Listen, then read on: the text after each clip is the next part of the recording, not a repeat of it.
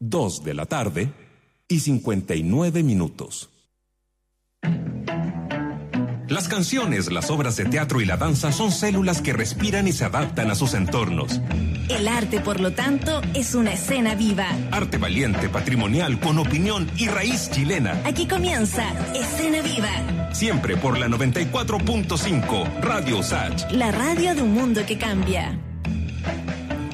Hola, hola amigos y amigas de Escena Viva, 3 de la tarde en punto para partir con energía durante esta jornada que dura, por supuesto, en nuestro programa hasta las 5 de la tarde. Dos horas dedicadas al mundo de la cultura, las artes, el patrimonio, los espectáculos, comentarios, compañía, es lo que esperamos también con ustedes a través de arroba Radio Usach en Twitter, Facebook, Instagram. Nos puedes encontrar ahí en nuestras redes sociales. Síganos, conversemos, acompañémonos durante estas dos horas de programa. Además, estamos a través de radiousach.cl conectados con, por supuesto, cualquier parte del país o del mundo. Y en nuestra querida 94.5 señal en FM. Saludando al equipo, saludando a nuestros auditores y, por supuesto, Mauricio Jürgensen desde su casa. Estamos haciendo este Escena Viva. ¿Cómo estás, Mauricio? Muy bien, Muriel, aquí eh, en un día helado en Santiago.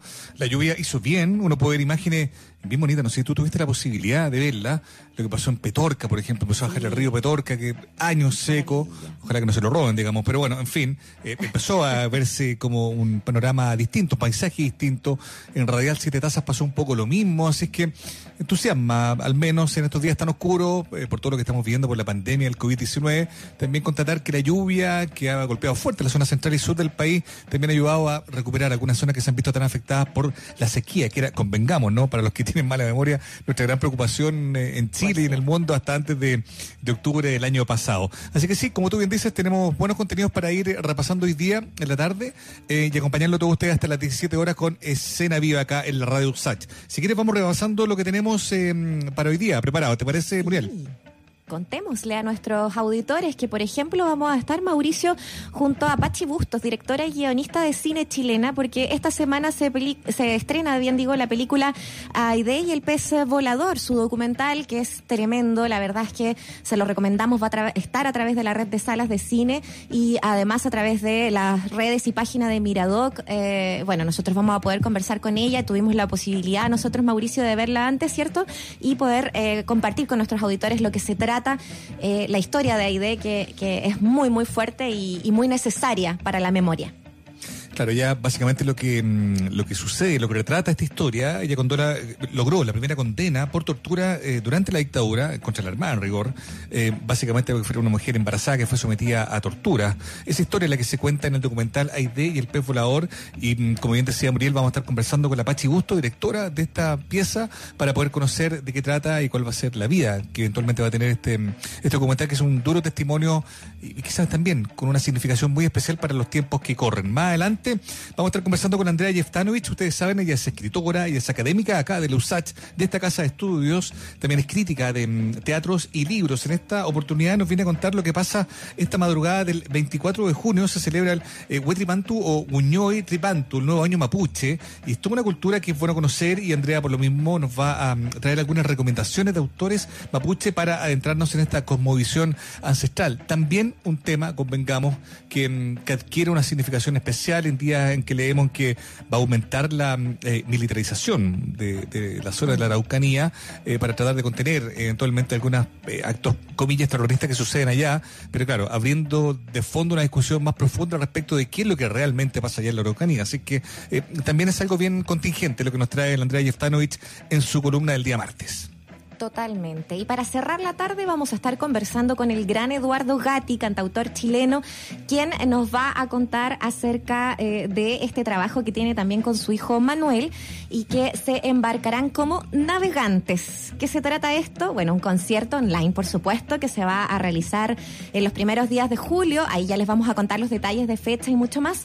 Eh, pero para que eh, también conversemos con él, veamos qué pasa también con respecto a la música. Además, está con su hijo haciendo este trabajo, este concierto que están preparando. Así que bueno, mucha música nos espera también para este escena viva, Mauricio Jürgensen. Estupendo, son las 3 de la tarde con 5 minutos, los titulares ya están ahí, vamos a estar pendientes de las redes sociales para que vayamos animando la discusión, alimentando la conversación que proponemos todos los días durante 120 minutos acá en la 94.5. Partimos con música, ¿cómo puedes vivir contigo mismo? Así se llama la canción, el autor Alex Banter. Bienvenidas y bienvenidos a una nueva edición de Escena Viva acá en la Radio Usach. No sé cómo enfrentarme a esto. Se me escapa el control. Aunque digan que es malo.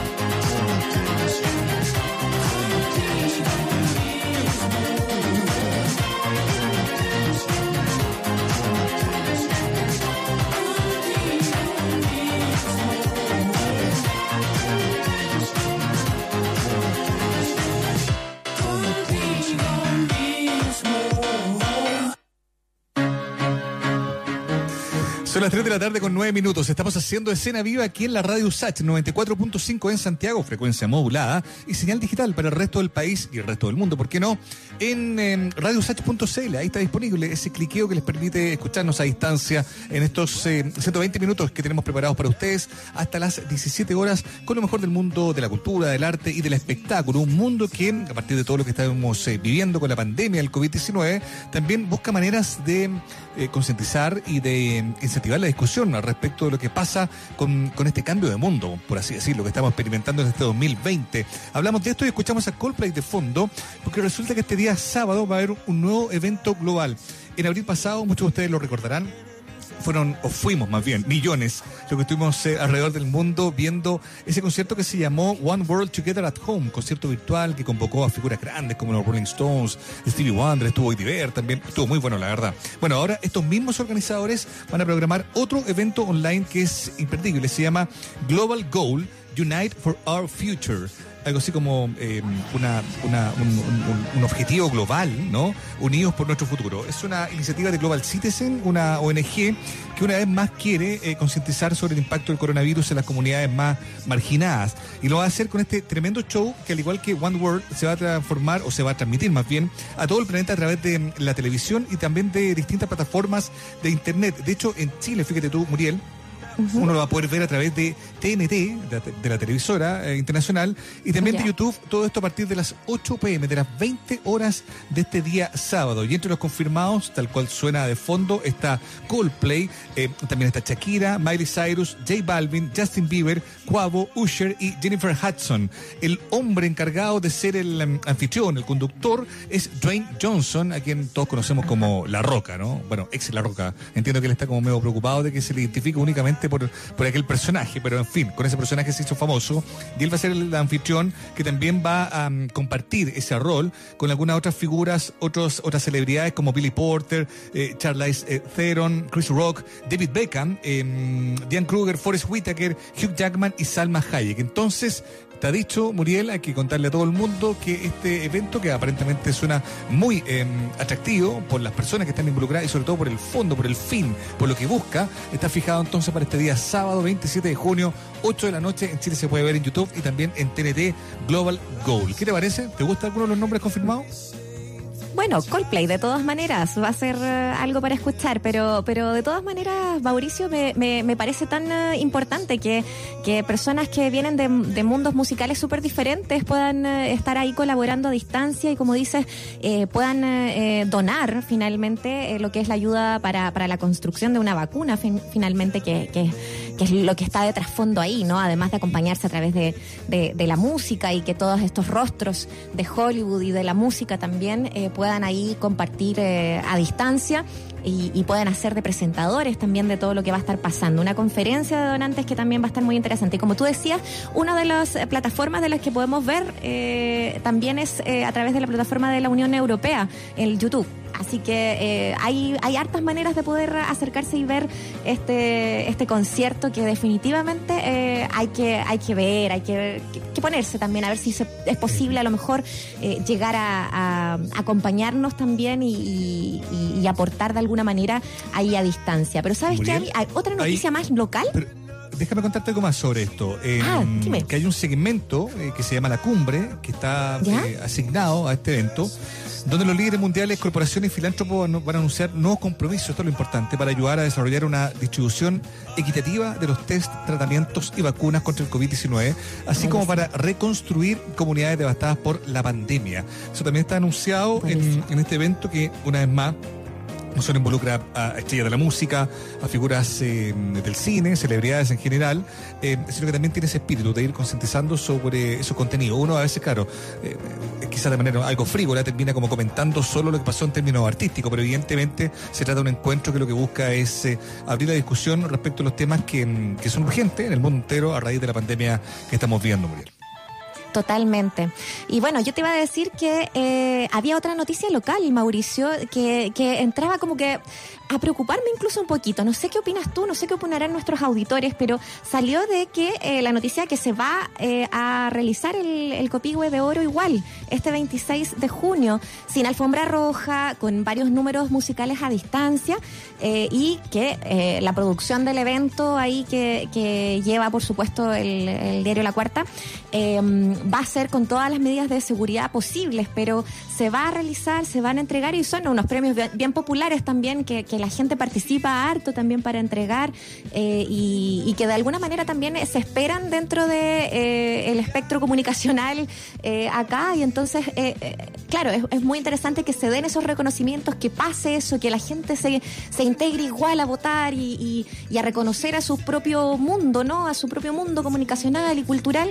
Pero por otro lado digo uy ¿qué, qué, qué- qué irá a pasar? o sea claro las medidas de seguridad eh, estarán presentes, pero pero igual que nervio ¿Y que, a lo mejor, sobre todo con el tema de, lo- de los programas que se cancelaron, porque igual hubo eh, contagio, no sé, pues ojalá que se pueda dar de la mejor manera también, porque igual es necesario eh, quizás eh, poder encontrarnos, como decíamos, a través de la música, para encontrar quizás otras vías, pero no sé, me, me, me, me, me- me intriga la situación.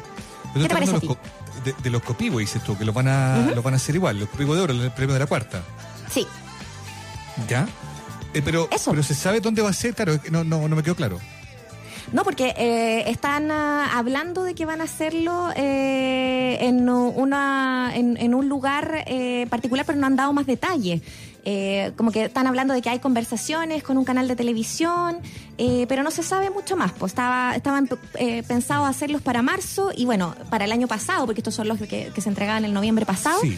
Y, y que se fue posponiendo, posponiendo y ahora se decidió que lo, que lo van a hacer igual, probablemente quizás en, en- en algún espacio que, que tenga eh, la- las protecciones, eh, la- las posibilidades, porque dicen que van a usar trajes, que van a usar trajes especiales para el equipo de producción, dispensadores de alcohol gel, un estudio sanitizado, pero, pero claro, a mí me, me llamó inmediatamente la atención porque si bien dice que va a ser en, en un estudio en el fondo eh, y que los shows musicales van a ser a distancia, igual me, me, me causó esta cuestión de como, ya, qué bueno igual que se genere esta, mm, este reconocimiento interno, ¿no?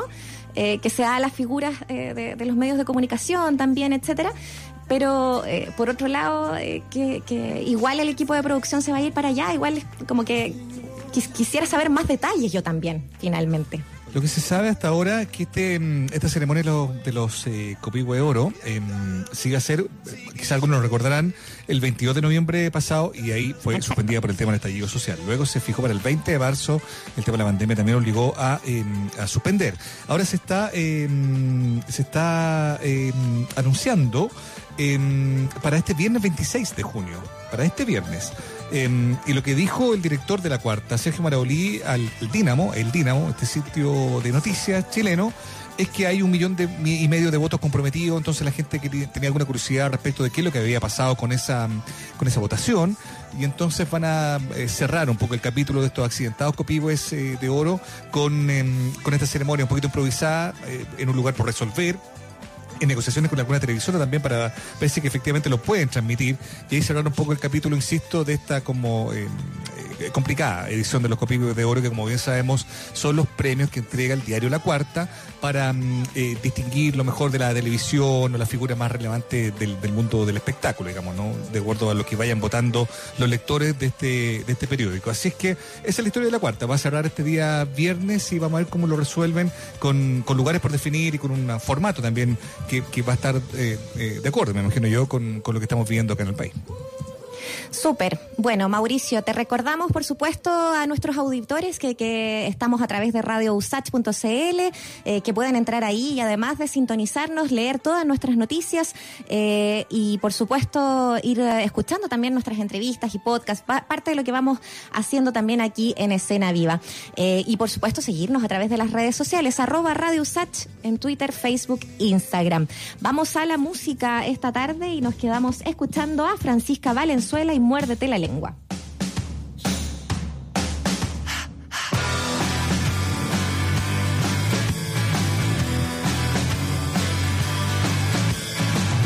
Dicen que todo cae cuando tiene que caer.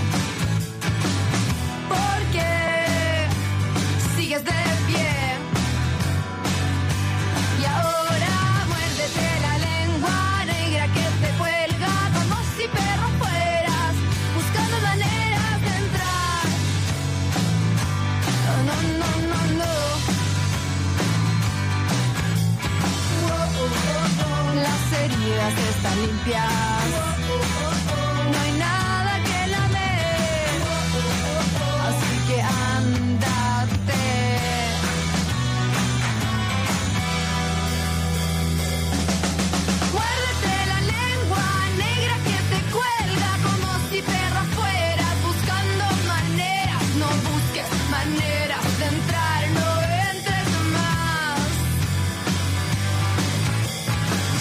Solo estás persiguiéndote la cola y solo estás creándome un problema y no quiero más de tu compañía, no más.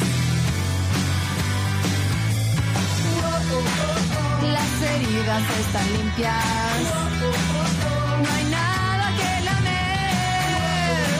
Así que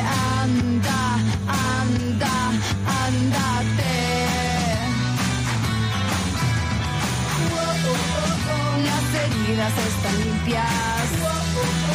No hay nada que lamer. Así que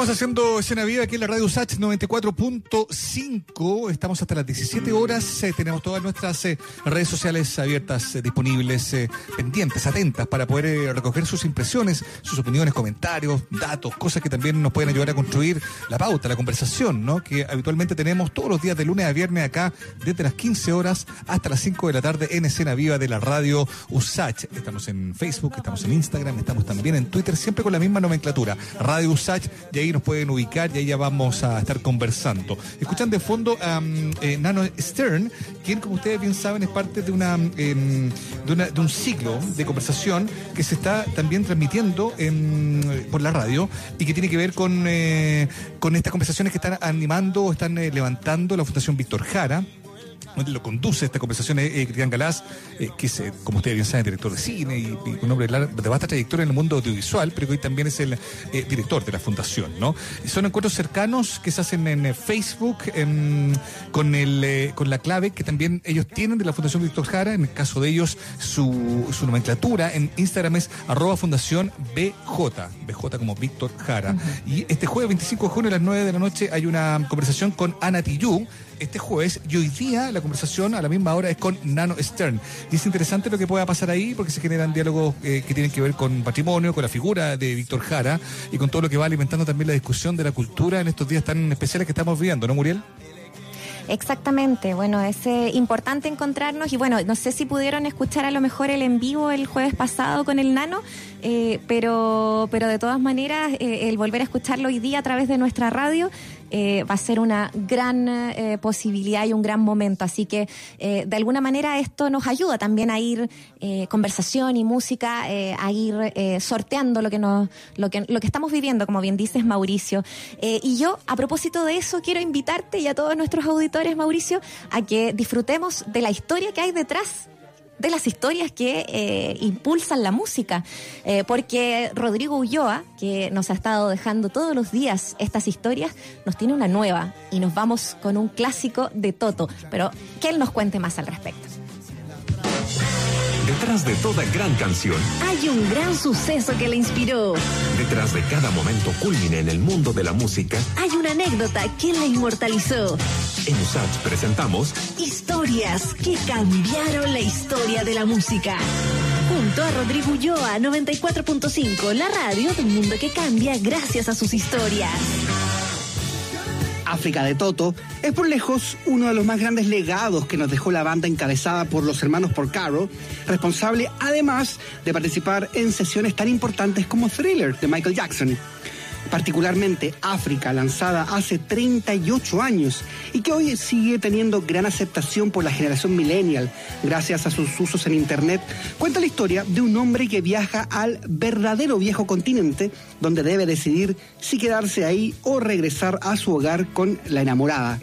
Tal como contó alguna vez el tecladista David Page, el sonido estuvo inspirado en un documental que vio en la televisión que lo horrorizó tratando de borrar esas imágenes con una melodía mucho más amable. Con los años, la banda llegaría a confesar que nunca le tuvieron mucha fe a la canción y que solo la habían compuesto para cerrar el disco.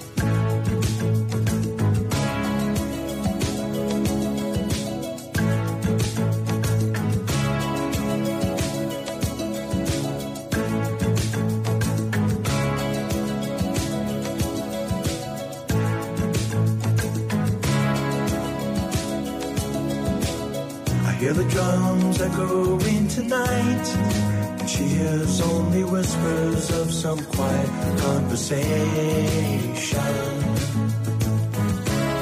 She's coming in 12:30 flight. The moonlit wings reflect the stars that guide me towards salvation. I stopped an old man along the way hoping to find some old forgotten words or ancient melodies. He turned to me as if to say, Hurry, boy, it's waiting there for you.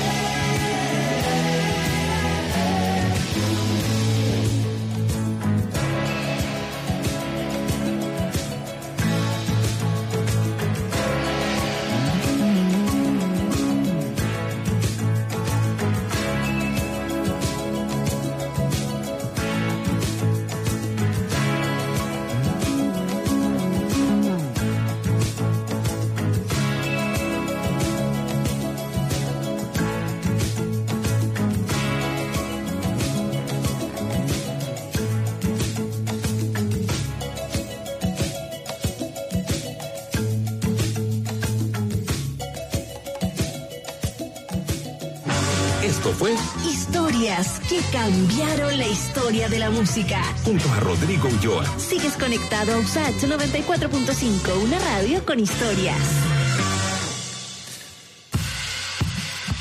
Es tremenda la canción que nos contaba Rodrigo Ulloa, historia de, mm, de- melodías que hicieron historia en la música popular. Precisamente esta canción, en alguna lista, recuerdo yo, Muriel, fue escogida como una de las canciones que tenía uno de los coros más explosivos de la historia del pop. Y efectivamente sí, porque es una canción que tiene como, como una sonoridad y una, una estructura que uno la escucha y pum, se te pega al tiro. ¿no? Es inolvidable. Un hit, digamos, grande de la década del 80 de un grupo como Toto, que además era un grupo de muy buenos instrumentistas, de muy buenos compositores. Fíjate tú que en diciembre del 2017, una chiquilla de 14 años en Estados Unidos le mandó un tweet al, a Rivers Cuomo, que es el vocalista del grupo Wizard, grupo que de una época posterior, más de los 90, ¿no? Y le dice, oye, ¿y ustedes cuándo van a hacer un cover de Toto, eh, eh, en particular de, la canción África? Y yo me imagino que Rivers Cuomo haber estado en su casa y, dicho- haber pensado, bueno, ¿y por qué no? Bueno, hicieron un cover, un cover súper bueno, que salió en el 2017, que de hecho mostraron en Chile cuando vinieron hace un par de años, eh, debutaron finalmente acá en el país en un concierto en el Movistar Arena, y este era el resultado. Mira, escuchemos un poquito de fondo.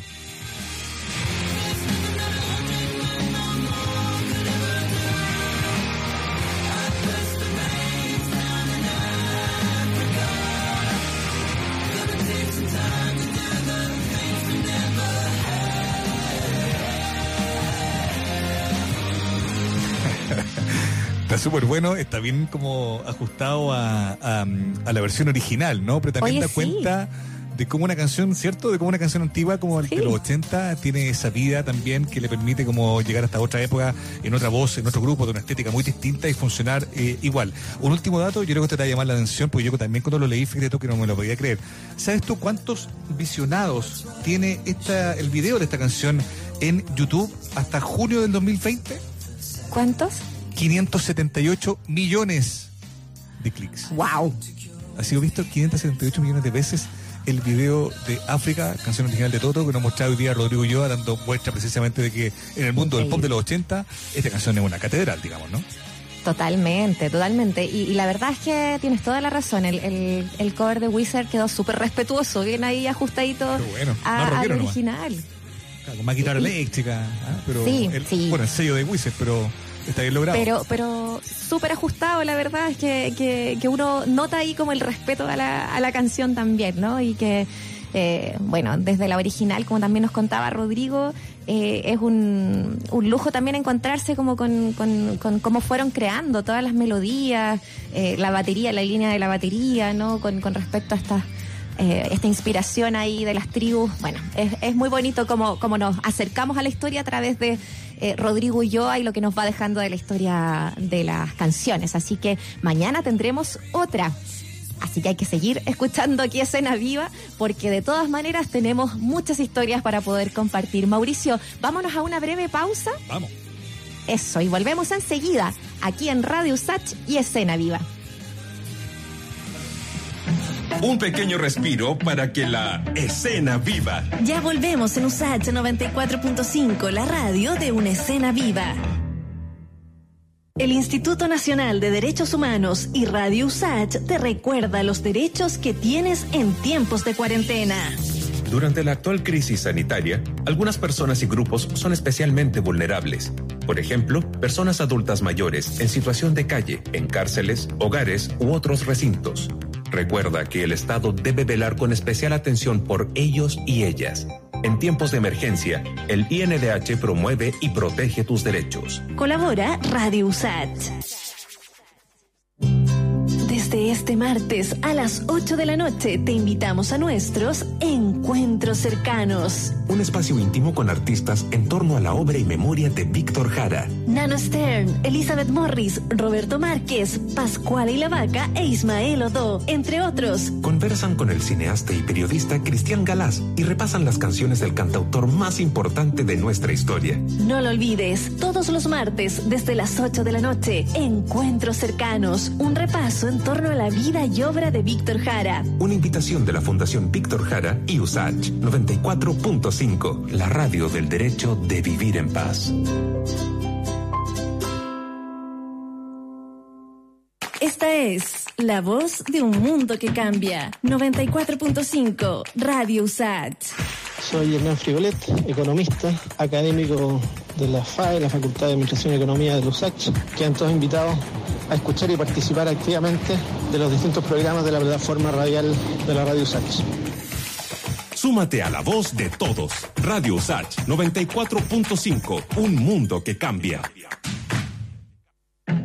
Ya está de vuelta Escena Viva en USACH 94.5, el dial de un mundo que cambia. De 33 minutos, vamos a seguir con nuestra escena viva aquí en Radio Sach. Recuerda, a través de arroba Radio Sach en Twitter, Facebook, Instagram, nos podrás encontrar para poder seguirnos y conversar con nosotros en estas dos horas de programa. Hashtag escena viva y por supuesto también a través de radiosach.cl. Queremos que te conectes, queremos que nos conectemos todos a través de nuestra señal online. Seguimos junto a la música de Nicole y Viaje Infinito.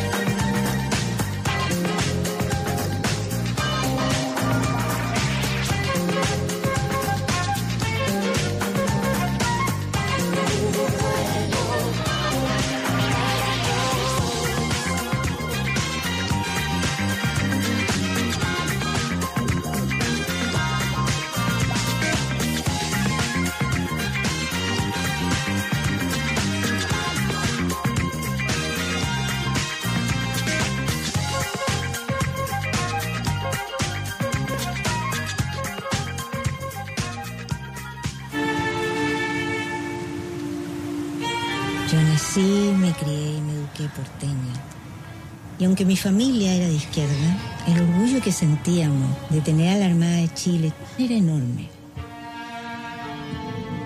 Esa Marina es la misma que un día decidió entrar en mi casa, tomar detenida a mi madre, tomar a mi hija y secuestrarlas para lograr mi entrega. Lo que escuchan de fondo es eh, el crudo testimonio eh, de una pieza audiovisual que ya va a estar disponible y que sin duda va a dar mucho que hablar. Escuchamos de fondo el audio del tráiler de eh, Aide y el pez volador, que es un documental que narra la historia de una chilena, de Aide Oberreuter, quien eh, logró la primera condena por tortura durante la dictadura de Pinochet contra una eh, mujer embarazada. Esto porque ella fue allá en Valparaíso detenida, eh, dejada en un en una recinto de la Armada y sometida a un montón de, de vejámenes que, que- fueron muy, muy potentes, digamos, ¿no? Esa historia fue recogida eh, durante mucho tiempo por distintas, eh, eh, distintas voces y, y a través también de una, de una alianza muy fortuita logró ser un caso que logró llegar eh, a tribunales, judicializarse y finalmente obtener una justicia real material, no una justicia simbólica como ella misma se pregunta en algún momento bien emotivo del, del documental. Estamos al teléfono con su directora, con Pachi Bustos, a quien eh, saludamos y agradecemos que haya querido conversar con nosotros esta tarde acá en Escena Vía. Pachi, ¿cómo te va? Hola, muy Hola, bien. Pachi. Muchas gracias por la invitación, Mauricio, Muriel. Oye, Pachi, eh, yo citaba esa... mm, ese momento en el que ella se pregunta, que para mí fue muy potente, fue como uno de los momentos que más me conmovió, cuando dice como, ya, pero la justicia que yo voy a, que yo podría obtener, ¿va a ser una justicia simbólica o va a ser una justicia real, que, con, con- con condena efectiva o con reparación efectiva para las víctimas o condena efectiva para los victimarios?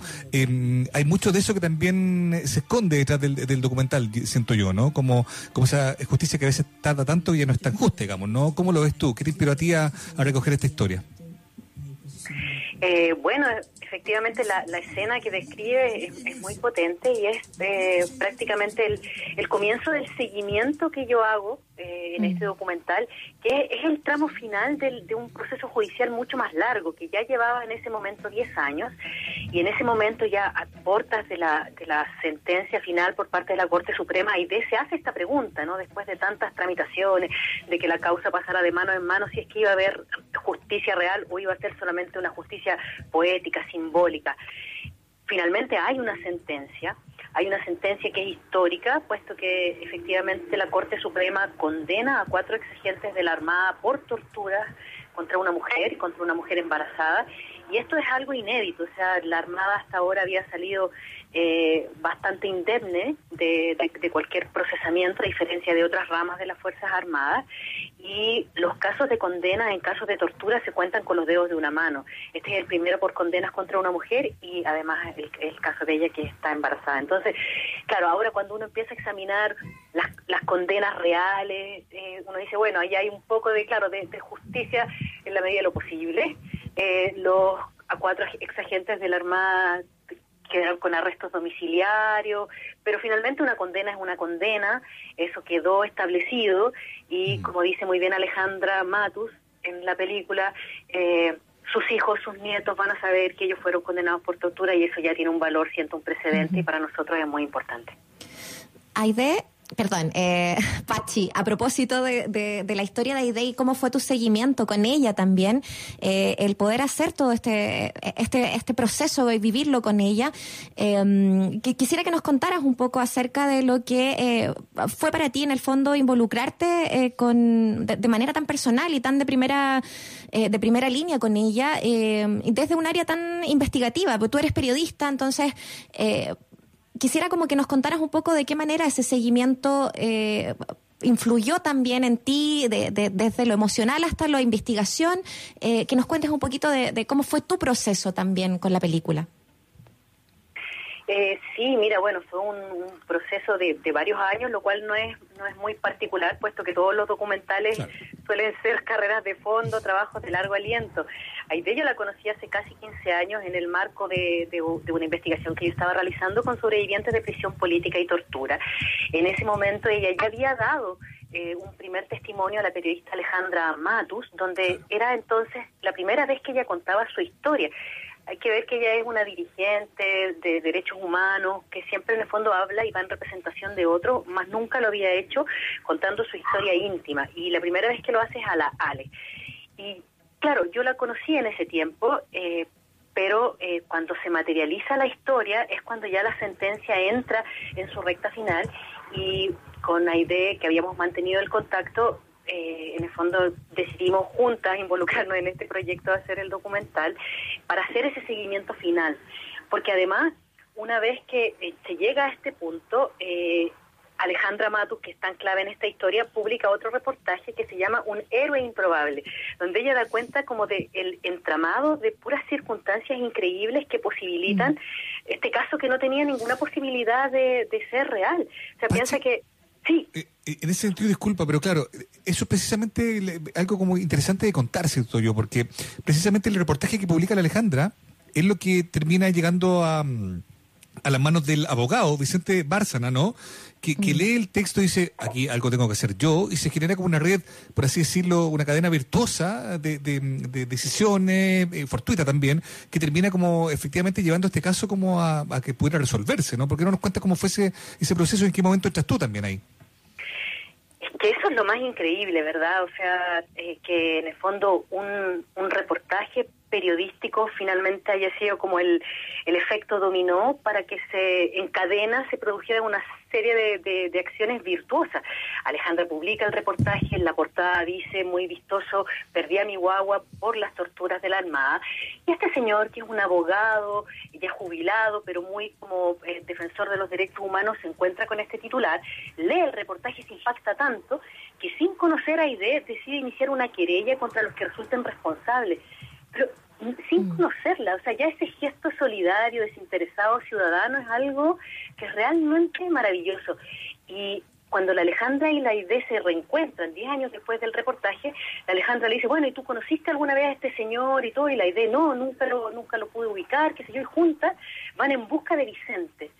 Y lo encuentran, ¿no? Este señor vivo que durante todo este tiempo había seguido presentando otras querellas, otras, como porque siempre lo hacía, no era la primera vez que lo hacía con Aide. Y entonces, claro, ahí él se entera un poco de la suerte que tuvo su escrito y Alejandra escribe este reportaje y ahí yo digo, bueno, esto es una película, realmente aquí todos los involucrados son personajes increíbles, eh, es- esta es una cuestión que hay que contar y además podemos ser testigos de un juicio histórico. Y, y volviendo a la pregunta anterior, también uniéndola, claro, para Aide fue súper difícil en realidad porque eh, nunca, digamos, ha actuado en primera persona. Es difícil para ella exponer esta historia tan dolorosa, pero finalmente es una posibilidad de visibilizar en su historia la historia de tantas y de tantas mujeres. Y la relación que, tu- que tenemos, que cultivamos, posibilitó esa confianza, estar muy cerca en momentos muy difíciles y que ella también pudiera confiar en este equipo que iba a ser capaz de retratar esta historia que es muy cruda, muy dolorosa, eh, pero con, con, con, con, con amor, con cuidado, con delicadeza, porque eso es lo que en realidad nos importaba, cuidarla mucho a ella. Sí, es verdad. Estamos conversando con Pachi Bustos, directora de cine, periodista, eh, do- eh, directora de este documental llamado Aide y el pez volador que se estrena este 25 a través de Miradoc en sus redes y también a través de la red de salas de cine. Ya les daremos todas las indicaciones para que puedan llegar a él. Pero, pero siguiendo también con esta historia y lo interesante que fue ir construyéndola, eh, también a través de, mucha fotografía. Eh, y, y- y quisiera que nos contaras un poco desde cómo fuiste tomando el material audiovisual y, y- y de fotografías eh, de la familia, eh, por qué contar también desde ese, desde ese lugar eh, tan íntimo que es la foto, ¿no? Eh, para, para poder ir armando esta historia con, con- todo este coro de, de- de personas que están apareciendo también alrededor, la familia, haciendo este seguimiento de reconstrucción finalmente de la historia de Aide. Claro, ese fue un, gran desafío y una decisión de, de estilo, de, de- tratamiento audiovisual, puesto que una cosa es el retrato del presente, donde nosotros podíamos acompañar a Aide en toda su periplo por tribunales que vamos y vamos muchas veces estamos ahí lo cual es otro tema porque da cuenta como de cómo opera el sistema judicial en nuestro país. Pero había un desafío muy grande que era hablar del pasado y de ese pasado que no hay un- no hay imágenes verdad y que teníamos que de alguna manera reconstruir. Optamos por hacerlo a través de fotografía fija eh, porque sentimos que la fotografía fija nos podía conectar con ese pasado, ¿verdad? Podíamos evocarlo a través de la foto, podíamos, eh, no sé, con- a- poniendo a idea en situación de revisar fotos de su pasado, pero desde el presente hacer esa conexión. Y lo que también nos hacía mucho sentido, era muy, muy coherente con la historia, es que cada uno de los personajes tiene una relación con la foto y eso es muy bonito. O sea, el Sí. hecho de que Alejandra decida eh, llevar la historia Aide en portada con una foto grande, eso, si no lo hace de esa manera con la foto, Aide no se entera, o sea, perdón, Vicente no se entera del, Exacto. de la historia. El médico, hay un médico que también es muy clave en esta historia que toma fotografías al cuerpo, a las cicatrices de Aide, que son eh, muy muy terribles, pero el hecho de tomar esa fotografía es lo que finalmente también eh, constituye medio de prueba para juzgar por tortura, porque en tortura lo que ocurre con los años es que las huellas eh, físicas desaparecen. Entonces, nuevamente se nos olvida la fotografía. Y también, bueno, tanto para Aide como para Vicente, siempre la fotografía tenía para cada uno de ellos, por distintos motivos, eh, como un, un sentido. Entonces nos parecía que era coherente con la historia eh, darle un valor también a la fotografía. Es, es muy interesante lo que mencionas, ¿no? Tomo lo que lo que contabas en torno al médico que, que la trata, que después de, de- ella salir de, de- esta casa de tortura eh, y bueno, eh, de alguna manera también de su familia, ¿no? Cómo habla su hijo eh, en torno a lo que eh, lo que es este tema, el hablar este tema. Quisiera llevarte para allá también, Pachi, eh, porque el médico dice una frase que dice algo así como nos movíamos en un mundo de implícitos en ese momento y no pregunté nada y ella no me contó nada. Bueno. Yo saqué las fotos para tenerlas de resguardo. Y por otro lado, el hijo que dice, en mi casa no había secretos, esto lo sabíamos de siempre, no lo hablábamos como en cuchicheos, poniéndolo de contexto también en lo que decía el documental, ¿no? En lo que se habla en el documental, que eh, de alguna manera es revivir esto una y otra vez, eh, pero para que se haga justicia. Y, y- me interesa mucho saber tu opinión con respecto a eso, ¿no? Con respecto a eh, el repasar tantas veces la memoria de un hecho tan dramático eh, para eh, poder llegar a justamente ese lugar de la justicia. Claro, es, es- donde uno agradece tanto la generosidad de Aide de contar su historia, ¿verdad? Porque cada, cada vez volver sobre ella es, es muy eh, retraumatizador y mm, por eso nosotros tuvimos especial cuidado en, en hacerlo. Em, hay, hay varios como elementos en lo que tú dices, ¿no? O sea, por una parte está esta historia de este médico. Hay que entender que la violencia física, la tortura que sufrió Aide y tantas otras mujeres es una cosa indescriptible. En el caso de Aide, eh, lo que se hizo con ella, con su cuerpo, fue eh, simular una autopsia, ¿verdad? Eh, abrirla con un corvo desde el esternón hasta el pubis, cuestiones que todas, por supuesto, que le provocaron un aborto y heridas muy permanentes en ella que ya finalmente no la dejaban caminar. Con los años ella tuvo que someterse a, a varias intervenciones.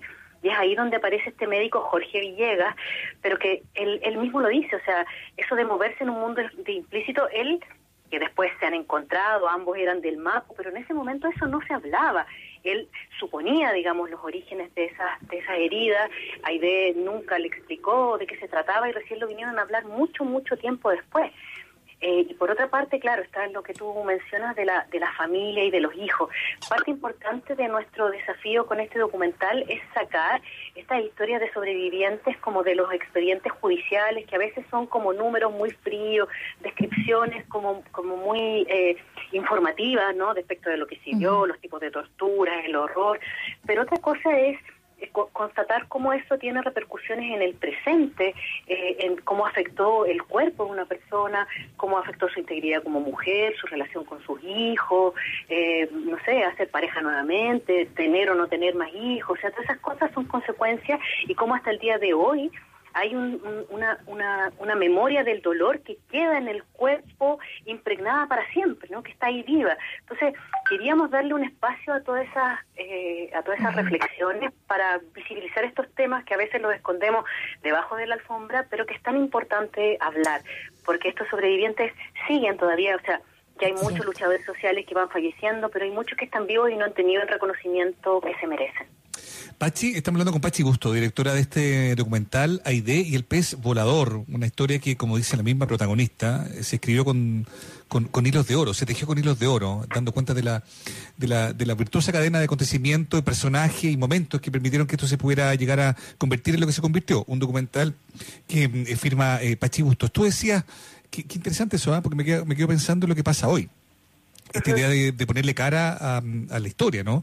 De que no son cifras, de que no son testimonios crudos donde se relata con, con, con, con mucha frialdad, esa frialdad media judicial, ¿no? Lo que se hace. Son historias, son historias que dejan heridas, que dejan cicatrices. Pienso en lo que pasa hoy día, pienso que se habla también de cifras, de gente que muere y uno no conoce la historia, o, o, o, o hay gente que, que, que está muy interesada en que no se conozcan esa, esa historia, ¿no? Este, este documental, además, Pachi, fue eh, pospuesto por un par de cosas que han pasado en el país, por, por lo pronto el estallido social, ahora la pandemia. El hecho de que aparezca ahora, que aparezca con esa verdad, que aparezca también con esa sensación que puede conectar a mucha gente con lo que estamos viendo hoy, en escenarios distintos, pero, pero hablando también de historias que necesitan ser contadas, con una justicia que también algunos necesitan que empiece a llegar. Eh, ¿qué, sentido te hace a ti que esta historia, que este documental, que seguiste hace tanto tiempo, haya casualmente, una vez más en esos tejidos con hilos de oro, haya eh, terminado siendo estrenado ahora?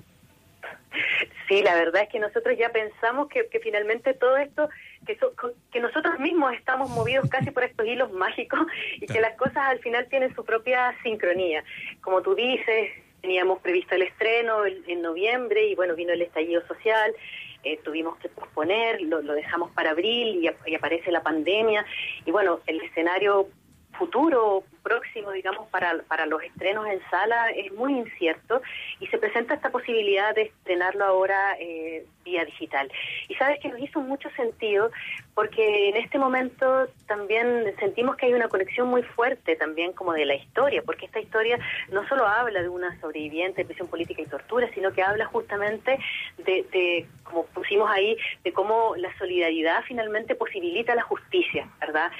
Si no hubiese sido por estos gestos solidarios de Vicente, de Alejandra, su compromiso, su voluntad, el juez Alejandro Solís y tantos otros personajes increíbles que intervienen en esta historia, no habríamos podido llegar a este desenlace. Y son personas que no tenían especialmente poder ni jineta, sino que son ciudadanos comunes y corrientes, eh, que en el fondo hacen algo por otros. Y eso es muy importante en este momento porque hay, es- hay tantas y tantas personas que lo están pasando súper mal, eh, que estamos viviendo momentos súper dolorosos. Eh, y- pero al mismo tiempo vemos como empiezan a, a surgir estos gestos solidarios.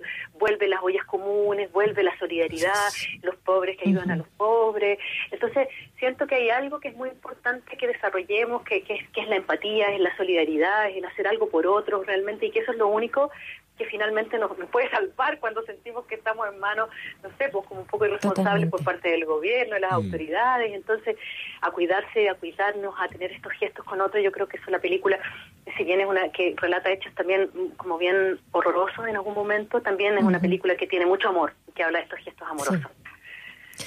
Bueno, esta es la invitación. Es una película que es necesario ver y conversar totalmente, sin esconder bajo la alfombra, como bien dice Pachi Busto, su directora, que le damos las gracias por esta conversación y le recordamos que la película podrá verse desde este 25 de junio a través de la página web de Miradoc y disponible también en Vimeo, en YouTube, en la red de salas de cine, en las páginas ahí van a poder encontrar eh, también ahí la información para poder ver la película. Eh, Pachi, gracias nuevamente. Gracias, Que estés Pachi. muy bien. Y Muchas felicitaciones. gracias a ustedes por el espacio y por la posibilidad de invitar a ver esta película. Muchas gracias. Que esté muy bien, gracias, Pachi. Chao. Nos vamos con música entonces, ¿no? Tenemos, Vamos, eh, sí. claro, tenemos más cosas que compartir con ustedes. Ahora son las eh, 3 de la tarde con 56 minutos. Nos queda harta escena vida todavía. Mira, esto se llama Jennifer del Estero. Buena canción. Ilia Kuriaki. A la vuelta seguimos con más hasta las 5 de la tarde acá en Escena Viva de la Radio Sach. I ain't giving you no chicha, chicha.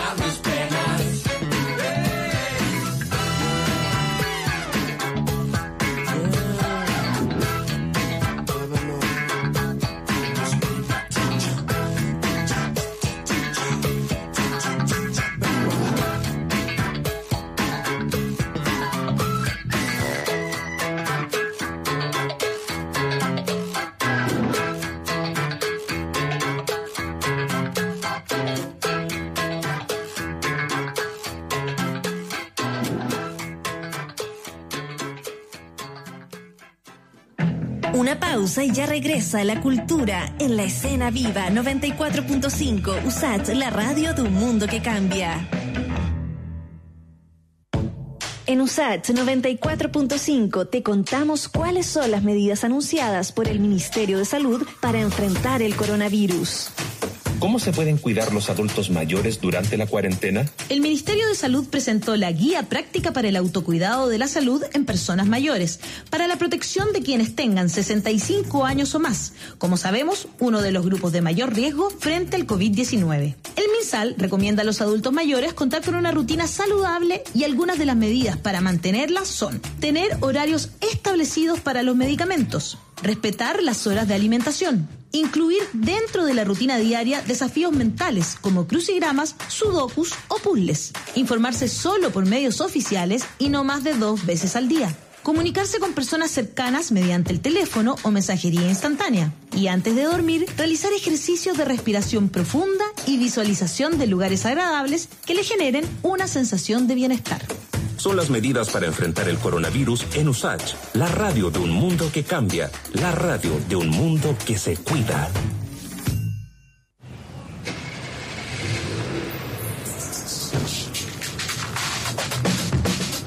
En nuestra estación, que estés informado es central. Por eso te invitamos de lunes a viernes, desde las 12 hasta las 14 horas, a ser parte de Estación Central, un expreso de mediodía con paradas en la noticia, la música, el deporte y el espectáculo, con entrevistas, opinión y toda la información que necesitas saber para continuar tu jornada. Estación Central, de lunes a viernes de 12 a 14. Conducen Lucía López y Marcelo Alvarado. USACH 94.5, la estación central de un mundo que cambia. Valió la pena la espera. Ya estamos de regreso en Escena Viva, USACH 94.5, la radio de una cultura que cambia. Seguimos aquí en la Radio USACH, en la 94.5 y radiosach.cl. Recuerda seguirnos a través de arroba Radio USACH en Twitter, Facebook, Instagram. Te estamos esperando para que podamos compartir a través de esas redes todo lo que tenemos en nuestro programa. Bueno, y de programa tenemos para rato todavía, hasta las 5 de la tarde, que es cuando empieza All You Need Is Love con Ibelis Martel, para que queden invitadísimos desde ya a seguir con la programación de Radio USACH. Mientras tanto, por supuesto que seguimos escuchando música. Y Jepe, hablar de ti. Me gustan tus ojos azules, me encanta tu pelo que es como una nube que llovido tanto que no tiene nada más que ocultar. Me encanta tu boca que dice que sabe, entiende y perdona a los sabios y giles que han comido tanto que han agotado su voluntad de querer. Me gusta que uses la palabra amigo cuando quiero estar un rato contigo. No hay ningún secreto que guarde conmigo sin preguntar. Me encanta sentir así tu respiro abriéndose paso en invierno tan frío. Un mundo gigante, cambiante y jodido es bueno sentirse así. Y me encanta esa manera en ti. Me gusta tanto que puedo quedarme a hablar sobre ti para siempre. Me encanta esa manera en ti. Me gusta tanto que puedo quedarme a hablar sobre ti. Me gustan tus ojos azules, tu mente que acepta las desilusiones. El tiempo que pasa nos va dejando libres para estar mejor. Me encanta la fuerza que tu cuerpo tiene para conseguir lo que tuvo y que quiere. Mujer consecuente ahora y siempre hasta la final.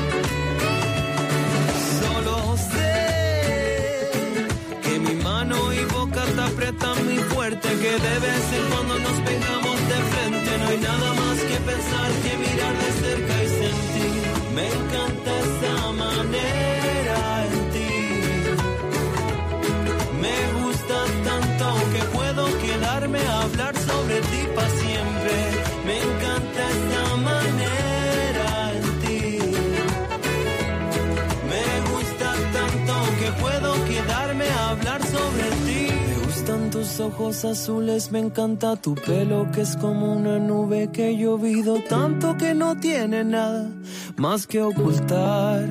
Me encanta la fuerza que tu cuerpo tiene para conseguir lo que tuvo y que quiere. Mujer consecuente ahora y siempre hasta la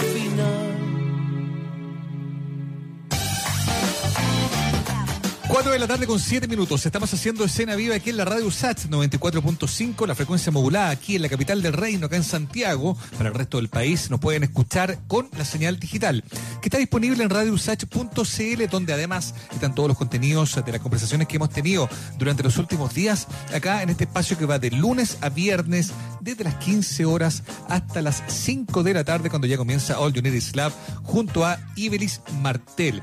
23 de junio es hoy día y estamos en pleno Año Nuevo Mapuche. Es esta eh, celebración que equivale a la celebración del Año Nuevo eh, que utilizan otros países de acuerdo al calendario eh, eh, gregoriano, ¿no?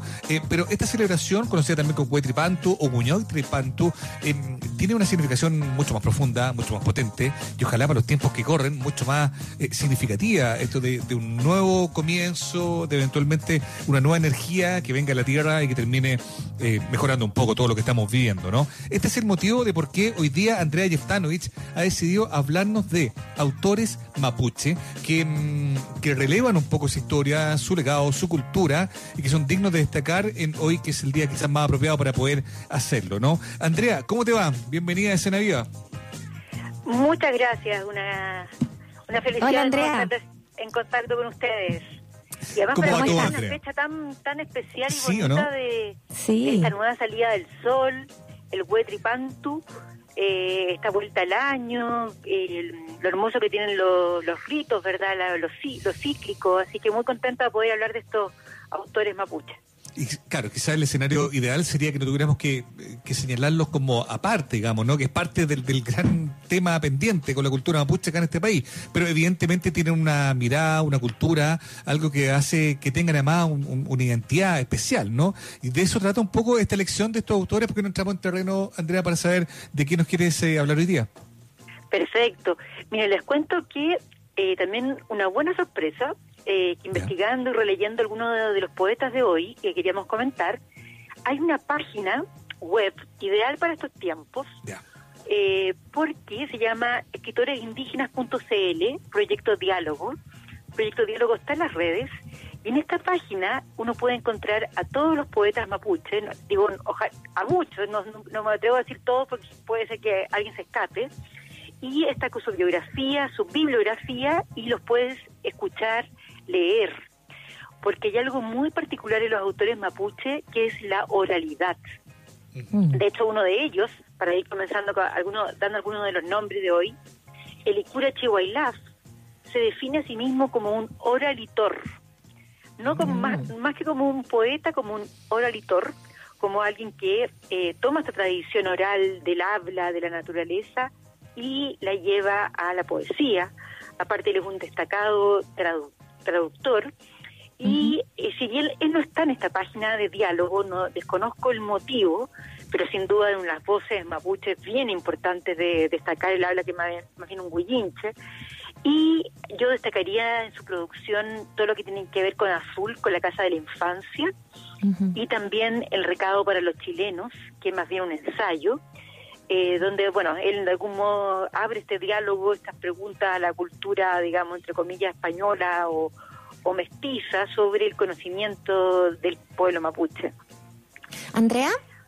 Bueno, tú hablas de, de la oralidad como algo súper importante, ¿no? En, en, en, en torno a entender esta cosmovisión y quizás para, para orientar también ahí a nuestros auditores, poder adentrarnos en, en sus escrituras, eh, contándonos ¿qué, qué tan importantes en lo- los, los poetas que escogiste para, para esta tarde, eh, el que se entienda esa cosmovisión, el que se llegue a comprender o quizás a traducir a, nuestro castellano eh, lo que lo que se piensa, no, lo que se cómo cómo se ve la vida eh, a, través de, sus poemas, su oralidad y lo que significa, por ejemplo, este nuevo ciclo.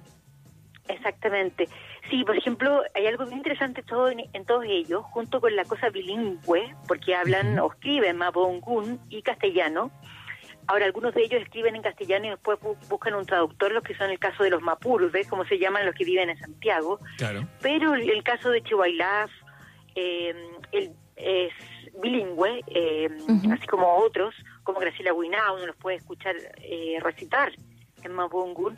Claro, y, y hay una, de hecho, Jaime hace una, una mirada bien crítica a que la poesía no es solamente Pablo Neruda, eh, Pablo de Roca, eh, o Nicanor ellos hablan de, de esta cosmovisión donde la naturaleza, el peumo, los sueños, la genealogía familiar, eh, la fiesta, también son parte de nuestra cultura. Eh, y también hay otra cosa más política, ¿verdad? De su crítica a cómo fue el, el- todo el proceso de la conquista, lo colonial. Y ahí también recuerdo, y, y ahí sumamos otro nombre, el caso de Graciela Wi- Huinao, que aparte es la primera miembro indígena en la Academia Chilena de la Lengua, todo un logro. Y ella, ella tiene un poema bien emblemático Ah, que se llama Sal- Salmo 1942 y empieza con Nunca fuimos el pueblo señalado, pero nos matan en nombre de la cruz. Y así va dando cuenta eh, todo lo, el crimen, la historia del crimen, de, de como eh, de una serie incluso de, de asesinatos, incluso y no, bien terrible que va en ese poema de una mujer de ocho meses, que, que- de ocho meses de embarazo, perdón, que la matan con un, con un hacha. Eh, también la importancia de la tierra aparece, ¿verdad? Obviamente en todos estos poetas, que la tierra no se posee, que la tierra se respeta, que la tierra tiene ciclo, y de algún modo también lo van cruzando con las cicatrices históricas del, pueblo mapuche. Oye, Andrea, em, yo quería saber un poco qué, qué pasa con la estructura. Porque, por ejemplo, yo me acuerdo que alguna vez hice un artículo del rock mapuche, Ah, donde efectivamente hablaba y estuve buscando datos de, de rockeros em, mapuche, de Frentón, y que, claro, que, que por ahí la estructura de, de los géneros en sí mismo, el rock en sí mismo, como, como estilo musical, evidentemente viene de otros lugares, digamos, ¿no? Pero donde estaba realmente la identidad mapuche en esa propuesta era en la letra, digamos, ¿no?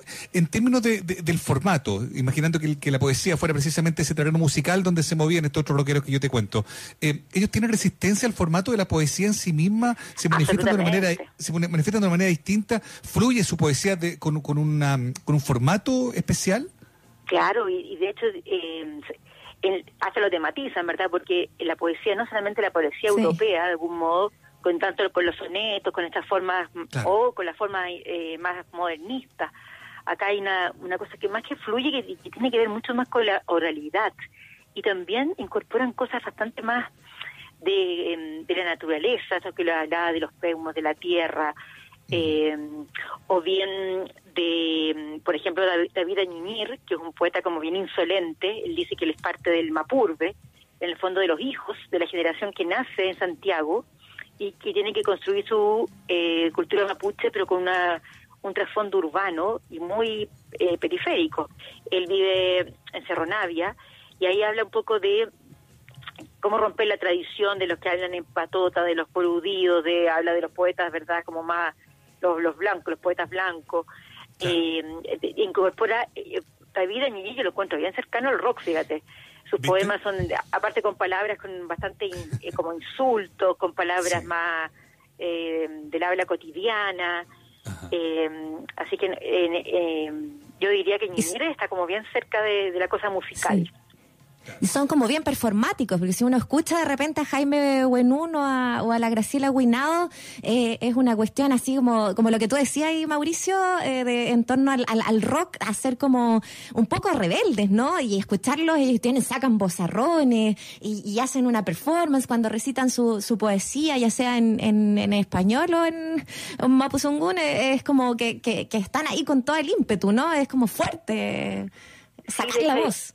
Hay una au- autora bien joven que también es performista, que es la Daniela Capileo, que también es una de las autoras que quería comentar, es bastante joven, y también, claro, mezcla una cosa como de feminista con la con la cosa mapuche, y ahí aparecen las vírgenes, la ropa, eh, y ella tiene como una mezcla de fotografía de la cosa performática con la lectura y también está en esta página de, de diálogo. Pero sí, ellos un poco desafían la, for- el formato del verso que, que tanto rima, ¿verdad? O el soneto perfecto. Son como largas diatribas. Porque en el Mm. caso de ellos eh, es un poco, eh, eso es una, una cultura, de hecho en la cultura mapuche es muy importante saber hablar en público. Y, y por eso hablar como oradores. Claro. Y eso se, se nota en la, después cuando uno lo ve en la forma escrita. Y, por ejemplo, de, de que tú nombrabas, hay un, un, un poemario de él que es maravilloso, que de hecho creo que después ganó el Guggenheim, que es Puerto Trackle. Y ahí de hecho hace un juego bien interesante porque se refiere a George Trackle, que es un autor, un poeta europeo, pero desde la mirada de él. Y hay un hay po- poemas donde él se desdobla y es como Jaime Buenún muerto. Es muy, muy interesante lo que todo lo que ellos hacen. Fíjate que yo cuando... eh, disculpa que, disculpen, Muriel, Andrea, que vuelva a citar eh, esa... No, ese- buenísimo, son muy, son muy No, aparte sí que estamos en una mezcla. Es que me sirve, perfecta. claro. Pues yo me acuerdo que me costó N pillarlo y, y- y era y, y me dejaba muy claro que acá lo que importaba era el mensaje. Muchos de ellos asumían además que esto es tener una banda de rock eh, para cantar en su idioma o, o- o sentirse identificado, digamos, con, con- con ser mapuche, tiene que ver también con eh, mantener despierto a, a los peñis, y nos los querían ver bajo y, y mantener viva la lucha. Es decir, tenía una función también, en ese caso, el, el mensaje musical. Acá, en la poesía, también se asume como más allá de la conmovisión, o más allá de, de la voz o, o del formato, se asume también que es una poesía que tiene que ser combativa, que tiene que, que animar a, otros mapuches a seguir ahí la lucha. Yo creo que sí, ¿no? Son muy, son muy políticos ellos. Y son, aparte, eh, en ese compromiso político uno lo ve en sus versos. Eh, por ejemplo, cuando les hablaba de Graciela Huinao con este salmo de 1942, o David Rayimir cuando también acusa eh, la discrimi- discriminación que hay en la ciudad de Santiago hacia lo- los mapuches, cómo viven a lo- en los bordes, cómo los- les cuesta entrar en el mundo del trabajo, ser reconocido, la vergüenza, ¿verdad? Que en un primer momento se, que se vivió así mal la, mal la identidad, pero son muy, muy activistas y ellos mismos son bastante gestores culturales y yo creo que son incluso más leídos fuera de Chile que en Chile. Todos ellos, si uno ve, tienen una biografía, premios impactantes, viajan mucho fuera de Chile. Eh, yo creo que han, han enriquecido la tradición poética chilena de un modo insospechado. Y lo curioso es que hay muchas mujeres, ¿ah? yo, yo me da como, claro, nombré algunos, pero en realidad hay tantas y tantos. Pienso en María Isabel Lara, Mila Pan, en Roxana Miranda, Rupailaf, y lo otro que tienen muchos de ellos son mestizos. Tienen apellidos españoles y, espa- españ- eh, perdón, y apellidos mapuche, y cómo trabajan esa identidad mixta, mestiza, que me- se mezcla el, el enemigo, ¿verdad? El, un poco el, el colonizador con el pueblo que fue de algún modo, entre comillas, domesticado, ¿verdad? ¿No? Y me parece que hacen una reivindicación de su, de su, de su lugar histórico eh, y, de, y de- sí y de rescatar eh, los elementos de, su, de la naturaleza. Yo creo que en ellos hay mm, eso, no y, y son mucho menos abstractos. Eh, realmente muy muy interesante lo que hacen. Mucho más directos. Oye, Andrea, estamos con Andrea Yeftanovich, nuestra columnista de, mm, de libros y de teatro, hoy día hablando sobre poesía mapuche, eh, porque efectivamente estamos eh, justo en el cambio del solsticio de invierno, el inicio del hue tripantu o el guiñol tripantu, eh, y eh, hoy día justamente es, es el cambio, el, el que cuando se celebra, ¿no? En el del 23 al 24, y que también tiene su fecha mestiza, ¿no? El San Juan, que los, los más antiguos a lo mejor recordarán que se celebraban, se hacían varios mitos. De alguna manera esa cuestión de, de, de los pueblos eh, y de lo mestizo está siempre presente y, creo que es importante también recordar que somos todos parte de la misma historia. Exactamente, la, la cosa de mestizo, cómo hacer dialogar estas distintas culturas, eh, como, eh, y el, ejercicio de la traducción no solo por las lenguas, sino que también el ejercicio de traducción de las conmovisiones. Es tan distinto como ellos ven los, ellos ven los sueños, la muerte. También hay una cosa muy de mm, rendir homenaje a los padres, a los abuelos, al, eh, a las machis. Hay un- una cosa bien interesante con, con un homenaje a los adultos mayores de las comunidades, como de seguir la tradición, de seguir la, la Claro. genealogía y como se- y también cosas dolorosas como sentirse en una diáspora o en un exilio eh, interno en su propio digamos tierra y también se habla de ellos como que hacen etno literatura Ah, eso es interesante. ¿eh? Interesante. Y me queda dando vuelta, eh, rebotando esa última frase, ¿ah? esto de cómo, cómo también probablemente no nos enseñan en época en que, mm, no sé, uno ve que los viejos son como ignorados y, y- Mm. y a veces utilizados y poco protegidos, sobre todo en época que estamos viendo ahora, por ejemplo, en plena pandemia. Eh, claro, qué potente saber que hay. Eh, y constatarlo también a través de su poesía de que hay una cultura que entiende precisamente paso los años como todo lo contrario como sabiduría y no como como lastre no como lo ven tanto la sociedad que estamos viviendo, ¿no? Andrea, te agradecemos mucho por haber sido parte de Escena Vida hoy día.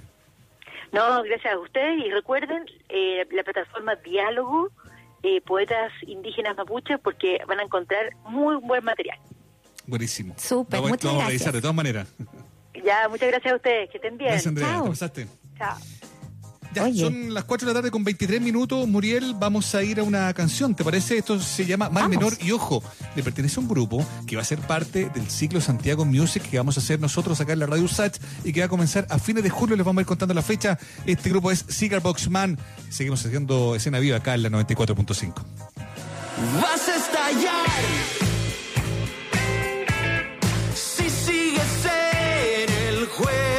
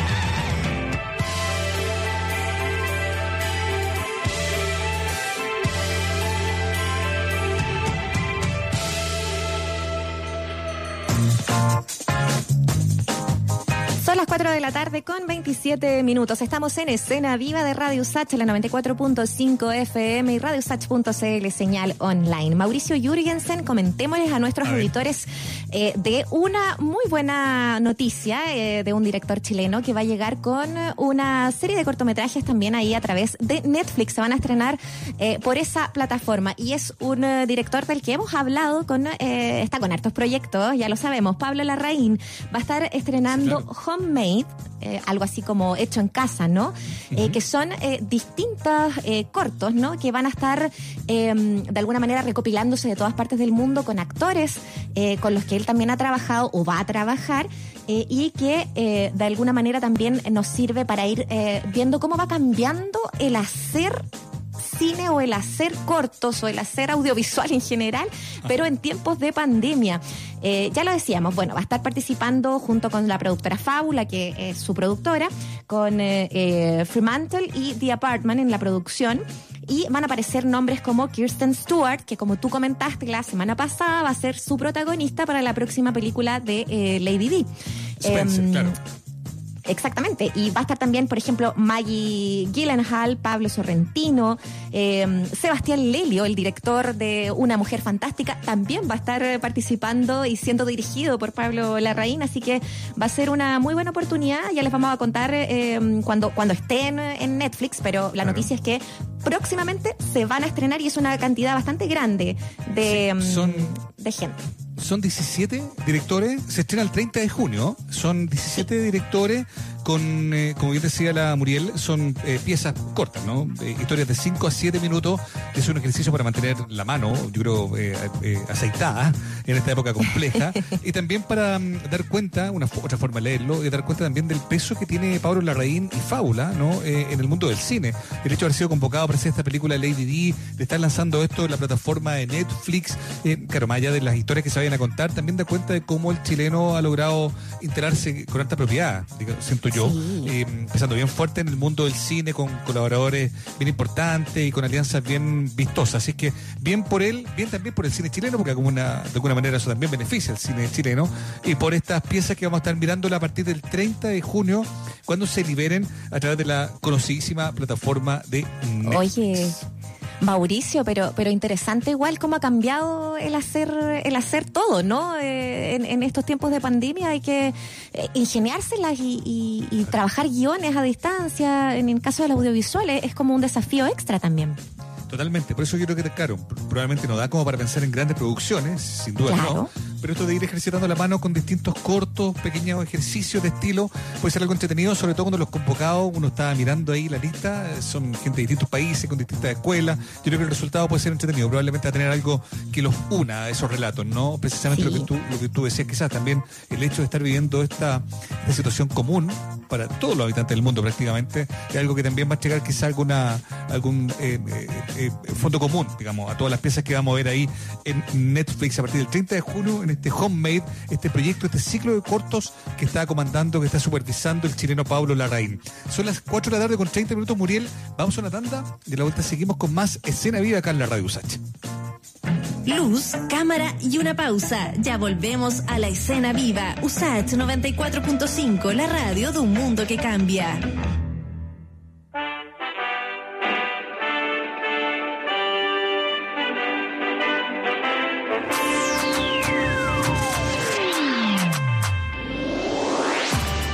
Mundo cambia gracias a la ciencia. En Radio USACH 94.5 FM Te contamos sobre los avances y descubrimientos en All You Need Is Lab con Ibelis Martel y Nadia Politis.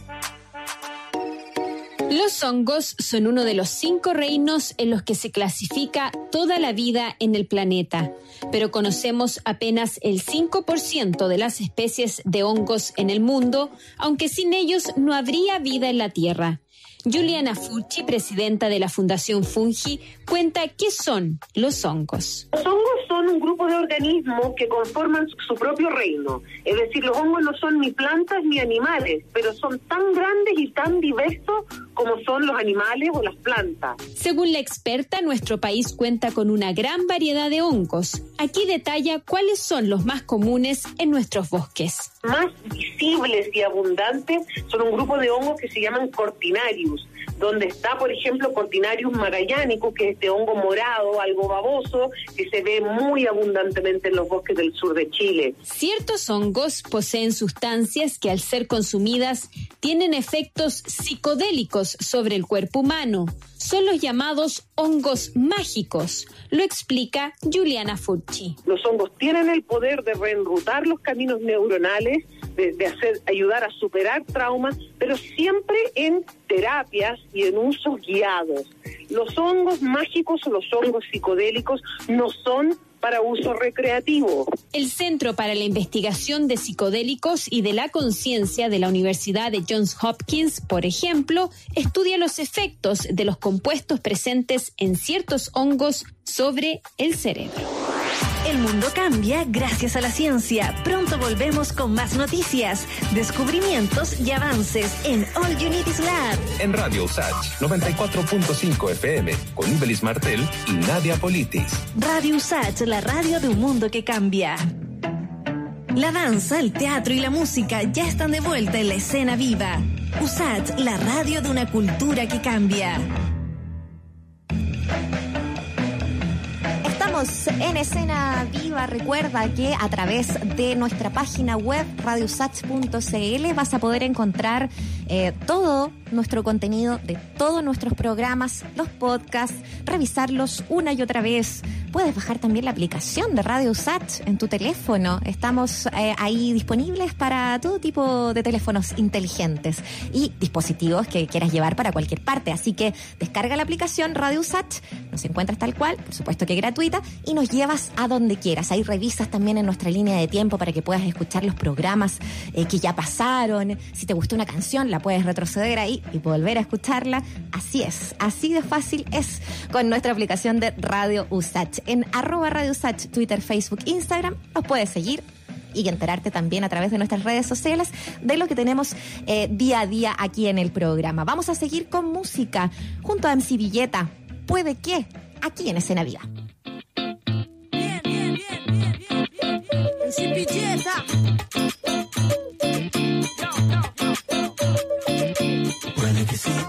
Puede que no, puede que, puede que, puede que sí, puede que no, puede que, puede que, puede que sí, puede que no, puede que, puede que, puede que sí, puede que no, puede que, puede que, puede que sí, puede que no, puede que, puede que, puede que sí, puede que no, puede que, puede que. Puede que sea bueno para dar por adelantado. Mi primera canción la escribí a los cuatro años. Puede que prefiera contar historias de mi vida y que mi captación sea educativa. Puede que esté aumentando mi interés experimentos. Así lo siento, mi energía va cambiando. Momento a momento, cargada de miles de acontecimientos. Puede que sí, puede que no.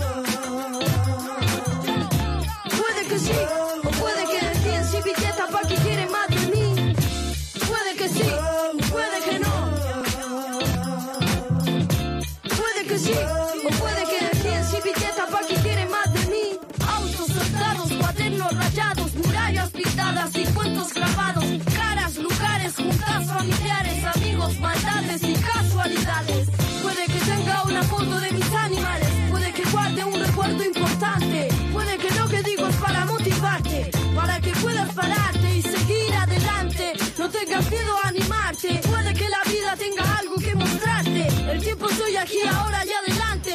Ponte de pie y grita fuerte para que aguante. Puede que sí, o puede que no, puede que, puede que, puede que sí, o puede que no, puede que, puede que, puede que sí, o puede que no, puede que, puede que, puede que sí, o puede que no, puede que, puede que, Puede que sí, puede que no, puede que, puede que, puede que sí, puede que no, puede que, puede que.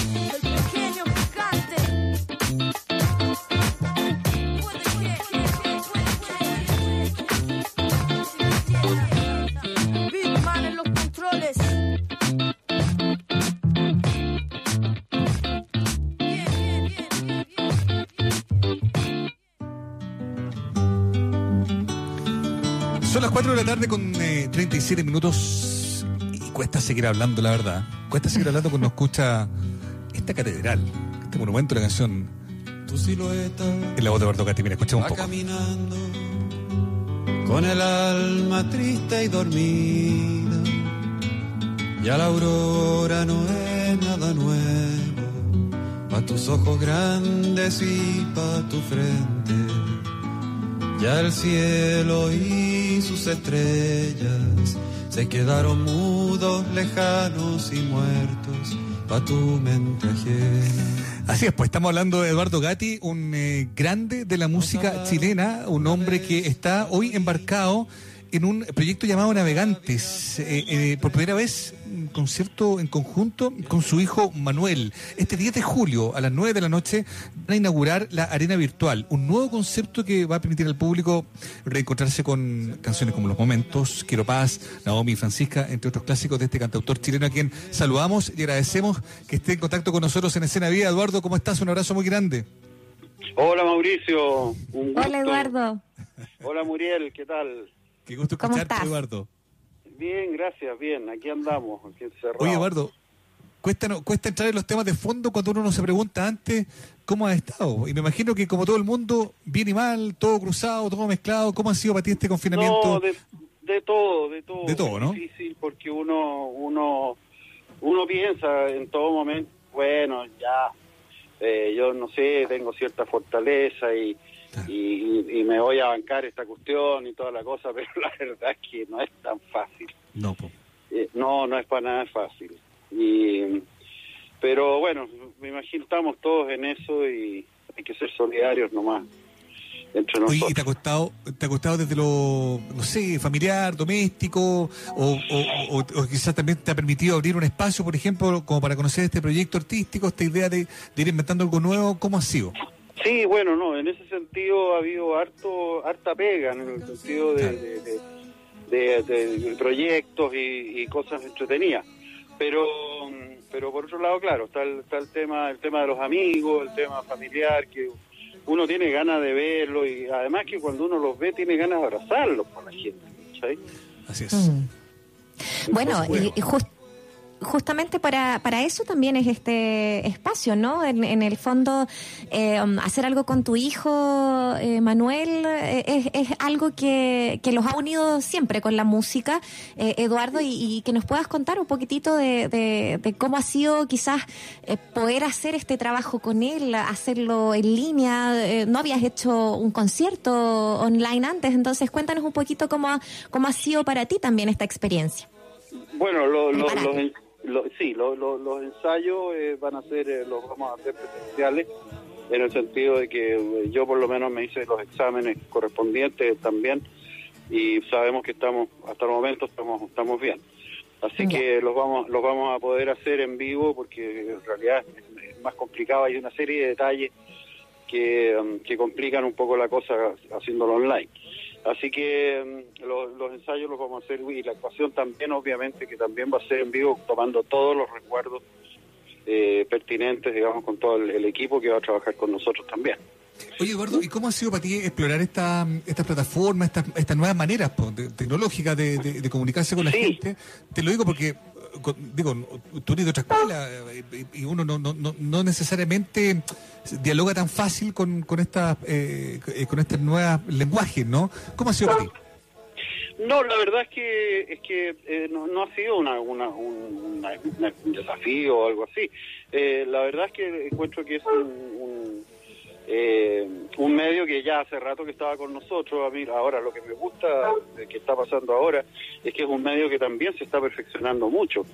Está evolucionando en forma muy rápida, dado lamentablemente por una pandemia, pero pero eh, todas las cosas, digamos, tienen un lado oscuro y un lado luminoso también.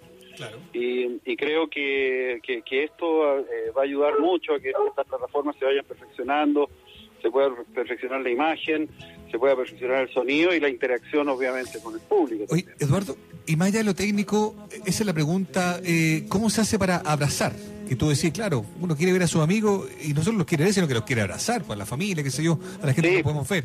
¿Cómo hacemos para abrazar, cómo hace un músico como tú, un cantautor como tú, para abrazar a los que escuchan, a los que miran en la pantalla eh, con tu música a través de estos, de estos lenguajes, de, de estas plataformas? Mira, pucha, más que nada a través de mensajes me han pedido de, de, de, de- todas partes, de, de escuelas de Panguipulli, de Temuco, de, de, de distintos lugares del país que les mande un saludo de apoyo, te fijas y todo, y yo, yo me he dedicado bastante a, a cumplir con eso, que es, la- es una forma de, de estar de estar con ellos, de estar con sus profesores, con sus alumnos, eh, y haciendo algunas recomendaciones también de, de tipo de tipo musical, en fin. Eh, en ese sentido, todo bien activo, la verdad. ¿Ah? Qué bueno, qué bueno que se dé harta interacción ahí. Estamos conversando con Eduardo Gatti, cantautor, para hablar de este concierto, por cierto, que va a ser el 10 de julio a las 9 de la noche. Ya les vamos a dar ahí las indicaciones de las redes donde van a poder encontrarlo, eh, pero que tiene por nombre Navegante. Parece que ese nombre te acompaña eh, hace 50 años que está ese concepto dando vuelta, como que ser navegante es parte de tu, de tu ser, Eduardo, hasta, a estas alturas. Eh, sí, sí, hoy día soy más bien un navegante virtual porque no, no, no tengo ni siquiera un bote. Pero, pero, pero sí, es una, una experiencia que, que me marcó toda mi vida y, y además el hecho de poder haber hecho la canción, el tema principal del último grumete, fue una forma de poner todas esas vivencias en una canción. ¿No? Eh, y, y de alguna forma el mar está presente en muchas de mis canciones, muchas, porque eh, si hay algo que, un, un- un elemento que me, me- me fascina es, es el mar, ¿no?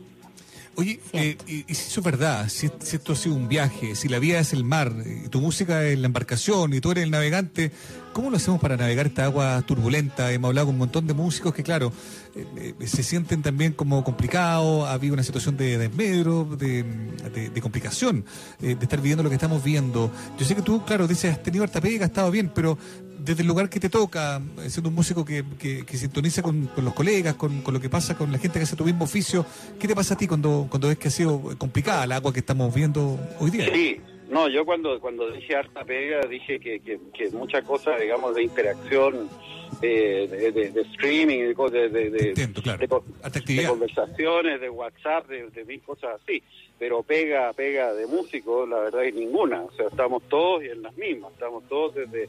Yo el último, eh, la última vez que toqué fue fines de febrero y, y sería todo. Entonces, es- es- realmente hay, hay músicos que están viviendo situaciones dramáticas. Eh, tenemos menos mal que la, la SCD se puso ahí con, con algunas algunas asistencia. eh, sí, con una asistencia bien bien importante en realidad. Eh, y es de esperar que estamos a la espera todavía de lo que va a hacer el Ministerio de Cultura, que todavía llevan dos meses, pero, pero sigue siendo un misterio. Siguen sacando cuentas, pero no han tomado ninguna decisión concreta. ¿Qué te, qué te pasa a ti con eso? A mí me, me molesta un poco, en realidad, abrir una línea de concurso a esta altura lo encuentro absolutamente inoperante. Eh, sencillamente esos 12.500 millones o qué sé yo, estuve sacando las cuentas y se podría perfectamente repartir un- una cantidad de plata importante en, en todos los músicos, por lo menos los músicos que están dentro de la CCD o que están sindicalizados, o sea, que, que puedan ser identificados como tales, ¿se fija? Eh, o la asociación de músicos que cantan en las micros, por ejemplo, que también tienen una asociación, tienen un sindicato, tienen todo. Entonces es fácil, es, es relativamente fácil eh, hacer un, un- un- contabilizar eso y según las cuentas que yo sacaba más o menos, se le podrían haber pasado perfectamente 200 o 300 mil pesos mensuales durante tres meses con esa plata. ¿Se fija? Sí, pues es la Pero no sobrevivencia. abrir, a- abrir una línea concursable, imagínate lo que es eso, todo el trámite que significa evalu- evaluar eh, quién queda, porque al final van a quedar algunos nomás como siempre. Claro. Entonces creo que, que políticamente es un error. Bueno, hay consenso en eso, Eduardo, al menos desde, desde eh, el mundo artístico, cultural. eh, la verdad es que sabemos que, que hay consenso en, en que, en que no están de acuerdo con, con cómo se están No, llevando las nada, cosas. Pero, pero todavía queda tiempo a lo mejor para que puedan hacer algo al respecto. Estamos con Eduardo Gatti y, y esta tarde que nos está hablando acerca de su, de su trabajo, de su confinamiento, de su próximo concierto. Nos dan ganas de preguntarle a un contador de historia, enamorado del mar, eh, enamorado de las palabras. eh, ¿Tendrás ahí eh, algunas palabras que, mm, que hayan surgido, canciones eh, durante este tiempo, eh, ganas de grabar otro disco? ¿En qué estás también desde lo creativo, Eduardo? No, el- el- la verdad es que en lo creativo he estado, no, no he estado ni componiendo, ni haciendo nada. He estado revisando todo el material para atrás, que cosa Ah, que ha sido muy muy entretenida, muy entretenida, revisando muchas de mis canciones. Claro, con- y, y- y perfeccionando algunas cosas, corrigiendo cosas de la guitarra, en fin, que cosa que me ha, me ha tenido bastante ocupado, muy entretenido. Y también to- tocando mucha guitarra eléctrica. Y es mi- es- Ah, bien. Es mi debilidad. Oye, Eduardo, tiene ese proceso de que le ha pasado a varios, ¿ah? Esto de cuando está encerrado, como que uno va a trajinar ahí los lo, lo- la- los viejos los viejos cajones y te encontrás con cosas. ¿Te ha pasado que, que, mm, pensando que también en, el- en esta presentación que tienes con tu hijo este 10 de julio, de que reencontraste canciones, redescubriste melodías que a lo mejor no habías tocado hace tiempo y que vas a querer mostrarlas de nuevo? ¿Has tenido ese tipo sí, de, sí. de descubrimiento? Sí, van a haber por lo menos tres o cuatro canciones que las he tocado muy poco. Bueno. y mm, así que van a van a estar ahí y mm, yo creo que vamos a, vamos a pasar un, un buen rato va a ser una hora más o menos eh, en que vamos a recorrer muchas cosas van a estar obviamente las canciones también más conocidas Eh, yo voy a hacer una pequeña parte tres o cuatro canciones al comienzo solo y después me acompaña durante todo el resto del recital ¿Mm? Buenísimo. Oye, se, queda poquito, ¿eh? no, no queda tanto para ese recital. No, Va a ser este no, 10 de julio, así que eh, a, a tomar nota que a través de las redes de ustedes. ¿Por qué no nos cuentas dónde lo vamos a encontrar, eh, Eduardo? Bueno, eh, esto, esto es eh, en arena virtual. Ustedes yo creo que tienen más detalles técnicos, ¿ah? porque esta parte yo, yo no la manejo mucho. Arena Eh, Virtual, una nueva plataforma también Claro, que se, que una se nueva abre. plataforma. Eh, vamos Eso. a tratar de hacerlo técnicamente lo mejor posible, aprendiendo de muchos errores que se han cometido antes. ¿Ya? Eh, y eh, eh, bueno, eh, es el, esto es el, el 10 de julio a las 21 horas, como decías tú, y esperamos que se nos, se nos una mucha, mucha gente. Eso. La invitación queda hecha entonces, Eduardo. Un gusto, como siempre, hablar contigo aquí en nuestra radio y que te vaya muy, muy bien. Esperamos escucharlos entonces el 10 de julio. Un abrazo. Muchas gracias. Un abrazo muy grande. Un abrazo a los dos. Gracias por esta entrevista. Muy amable. Gracias. Gracias, Eduardo. que Chao. estés bien. Chao. Yo soy fan de, Siempre. de Gati. Soy fan de los Vlogs. De los puedo habla habla de- de tocar la guitarra eléctrica, Mauricio, Sí, y al tiro me acuerdo, digo, ¡ay, qué ganas de escuchar esas canciones que Me dieron ganas de psicodélicas! preguntarle si es que va a tocar algo los vlogs, pero a lo mejor era presionarlo mucho. Eduardo tiene sus tiempos, un navegante calmo. El hombre va a llegar al 10 de julio con un repertorio eh, sin duda bien afinado para poder em, eh, celebrar, digamos, ¿no? De algún modo también la vida, ¿no? Lo esto que nos toca vivir, que le toca vivir también a él, un legendario de la música chilena. Vamos con música, todavía nos queda programa. Esto se llama Pasos al Costado, le pertenece a Turf, se hasta las 17 horas. Sí, 17 horas. Haciendo cena viva aquí en la 94.5.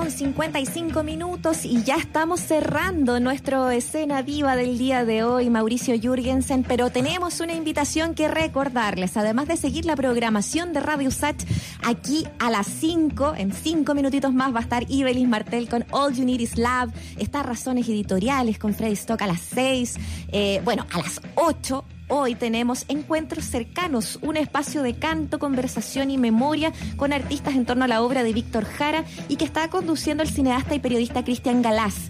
El primer invitado fue el jueves pasado Nano Stern, se lo comentamos a nuestros auditores. Todo el jueves van a estar en vivo a través de las redes de la Fundación Víctor Jara, arroba Fund Víctor Jara. Van a encontrarlos, por ejemplo, en Instagram y en Radio Sach, aquí en la 94.5 y radiosach.cl. Repetimos, retransmitimos ese espacio todos los martes. Así que hoy estaremos retransmitiendo ese lindo espacio de conversación y música junto a Nano Stern, que eh, va a ser una gran instancia para recordar hoy a las 20 horas por Radio USACH. Estupendo, imperdible. Recordemos que este ciclo sigue este día jueves con Ana Teyugo, así que muy atento a lo que pasa ahí con encuentros cercanos, 8 de la noche en la 94.5 Radio USACH. Nos despedimos, nos despedimos, agradecemos al equipo, a todas y todos los que nos escucharon hoy día. Ya viene All Is Love con la buena de Evelyn Martel y nosotros, Muriel, nos encontramos mañana a las 3 de la tarde Sí. por otra edición de Cena Viva acá en la Radio USACH. Que tengan buena tarde. Chao.